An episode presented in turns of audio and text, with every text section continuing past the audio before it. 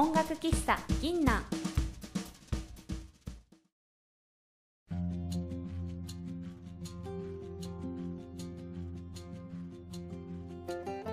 こんばんは。歌と朗読のゆみです。サックスのしおりです。ピアノとアコーディオンのファティです。この喫茶店はもっと気軽にクラシック音楽が聴ける場所があるといいなという思いを込めて始めました。おすすめの曲をセレクトしてこの曲ってどんな曲？という素朴な疑問を3人で考えながらお話しする番組です。番組の最後では私たちの演奏をお届けしますのでぜひゆっくり楽しんでくださいね。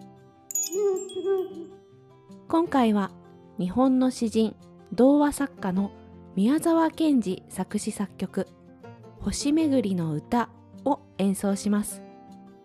宮沢賢治ってあの宮沢賢治だよね。注文の多い料理店とか、銀河鉄道の夜の、うんうん。そうそうそうそう。明治時代に活躍した童話作家なんだけど作詞作曲の曲があるなんて私今回初めて知ったわ。ね。パティは宮沢賢治のこと知ってる？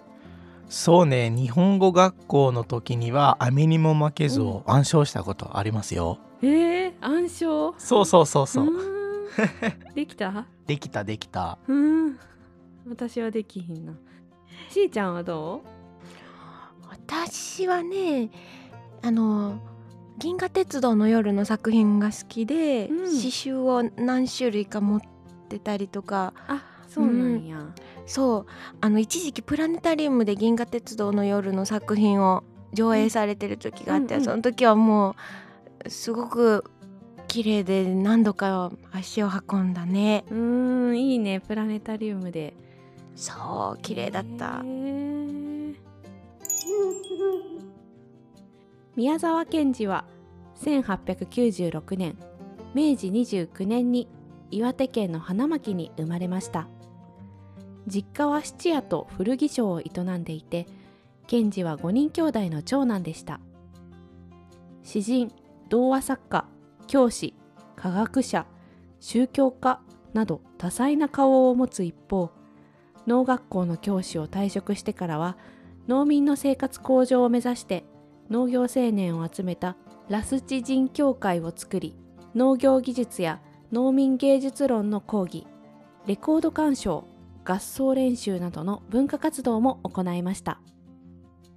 この施設は今も花巻の県立花巻農業高等学校の敷地内に保存されているみたいだね。うん生涯で非常に多くの詩や短歌童話を残しましたが生前に刊行された著書は2冊だけで37歳という短い生涯を閉じた後に高く評価され日本を代表する作家となりました。宮沢賢治の作品は楽隊や楽団員が登場したり実際にある楽曲が使われたり自作の詩にメロディーがつけられていたり音楽と密接な関係があるものも多く残されています。ケンジはベートーベンの交響曲がお気に入りだという記録もあったよ。そうそう。賢治はクラシック音楽を聴くことが好きでたくさんのクラシックレコードを所有するレコードコレクターでもありました。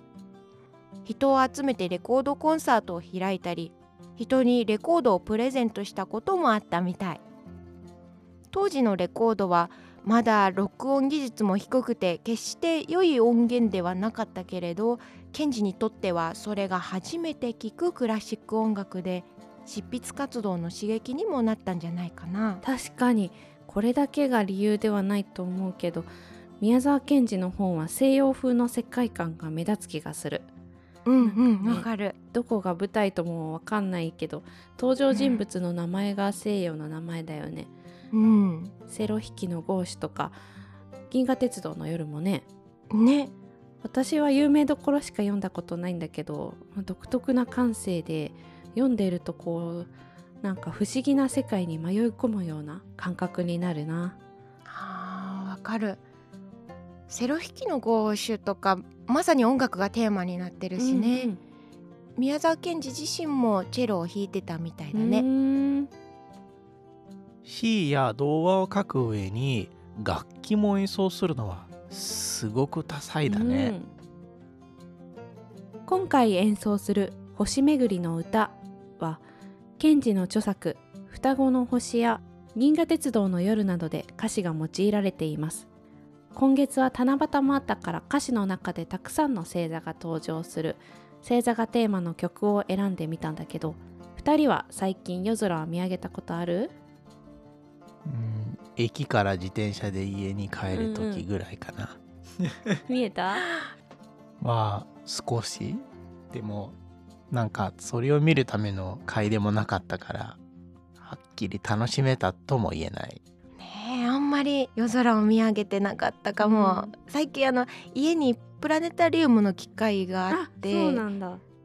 そう寝る時にそれをね回しながらとかっていうのはん七夕周辺でやってみたけど。楽しそう。いいね。うーんでもねちゃんと星を見に行ってないな見たいやなっぱり都会の空はね狭いし明るくてあんまり星が見えないから私も日頃そんなに星空をね見上げたりはしないんだけど、うん。今までの人生で2回最高の星空を見たことがあってうん。まあ前もこの話したかもしれないけど1回は四国のど真ん中の秘境からででもう1回は鳥取の大山の山の上から見て満天の星空ってこういうこと言うんだなっていうぐらいもうすごい空が星で埋め尽くされてた。あの星空はすごい感動したわなあいいなあ、うん。ね、都会の空はまあ隠されてるだけなんだろうけどそのね先にはそれだけの星が本当はあるんだもんね。う。ん宇宙って広いもんね、ロマンが広がる。今夜は歌と幻想的なシンセサイザーで演奏しますぜひ美しい星空を思い浮かべながらお聴きください。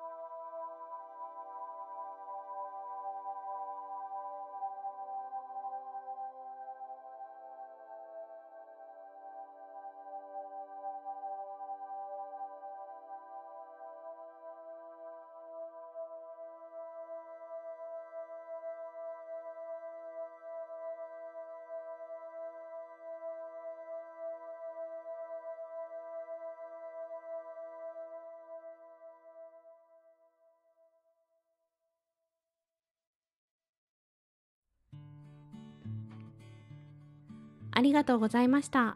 ありがとうございました。ありがとうございました。知っている星座は登場しましたか？リスナーの皆さんがお住まいの地域ではどんな星空が広がっていますでしょうか？よかったら今夜晴れていれば夏の夜空を少し見上げてみてください。さて今日の番組を聞いてくださった皆様もよろしければ概要欄のお便りフォームやメールアドレス Twitter から感想やリクエストをぜひお寄せください。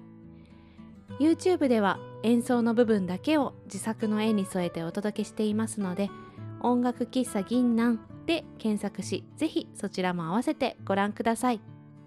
次回はエルガーの作品をお届けします。楽しみに